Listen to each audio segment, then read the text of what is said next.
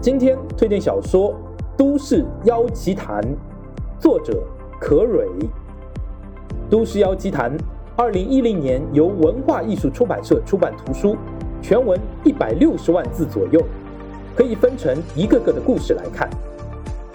推荐理由：童年回忆系列，《都市妖奇谈》跳出了当时玄幻小说的俗套，另辟蹊径，而且文笔极佳，构思巧妙。发表后大受好评，当时的网络点阅数超过几千万次，开创了中国大陆都市背景的妖怪类小说先河，并且创下单篇作品单月有三千万人次的点阅的惊人记录。《都市妖奇谭》是妖怪类 IP 的巅峰之作，但是很可惜，这部小说并没有完结，作者似乎是脑洞开得太大。不知不觉就把书写成了一个黑洞，但是依然会让人久不久就找出来再看一遍。